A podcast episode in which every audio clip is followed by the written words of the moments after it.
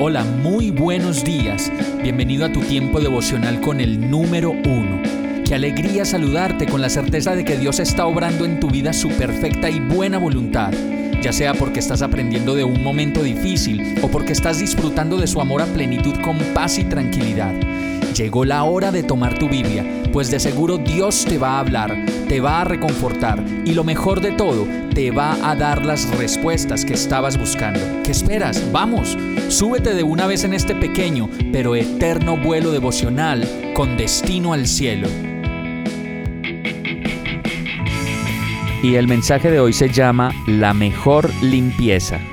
Lucas 11:39 dice, Resulta que ustedes, los fariseos, les dijo el Señor, limpian el vaso y el plato por fuera, pero por dentro están ustedes llenos de codicia y de maldad.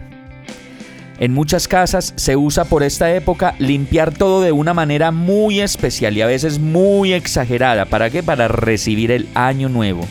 Entonces se limpian paredes, se limpian rincones que en todo el año no se habían limpiado muy bien, se limpian muebles, cocinas, baños y hasta las personas buscan hacer aseos de sí mismos mucho más exhaustivos y todo ello para recibir el año nuevo.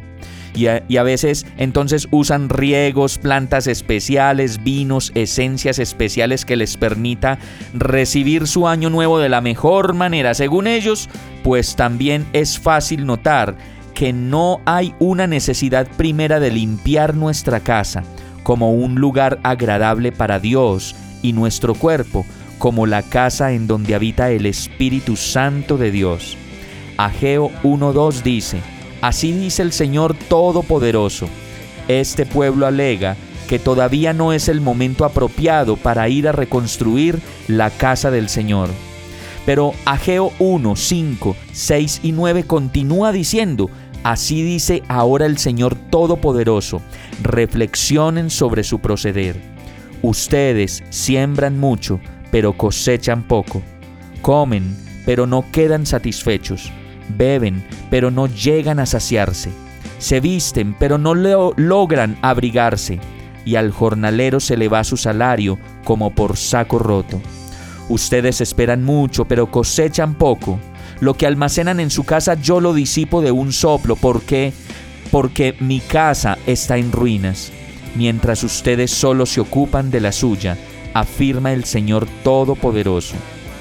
Y sí, es tiempo de poner las prioridades en orden, de buscar limpiar más bien el corazón de tanto resentimiento, limpiar el corazón, la mente y la voluntad de tanta culpa, odio y falta de perdón, para reconstruir nuestra relación y nuestra casa con Dios.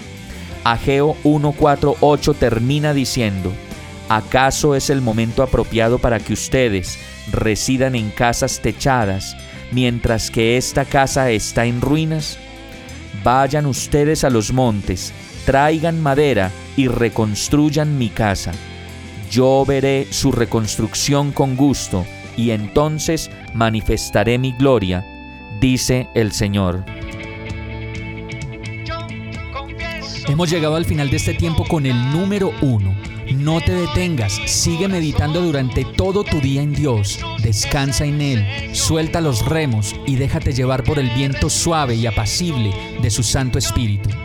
Solo compártelo con quien lo necesite y ames. Hoy, de la mano de Dios, todo será un gran día. Para más información visita nuestra página www.iglesiabierta.com o llámanos al 313-334-0116. Oramos y rogamos para que cada día te enamores más de Dios y para que no pares de pasar todo tu tiempo con el número uno.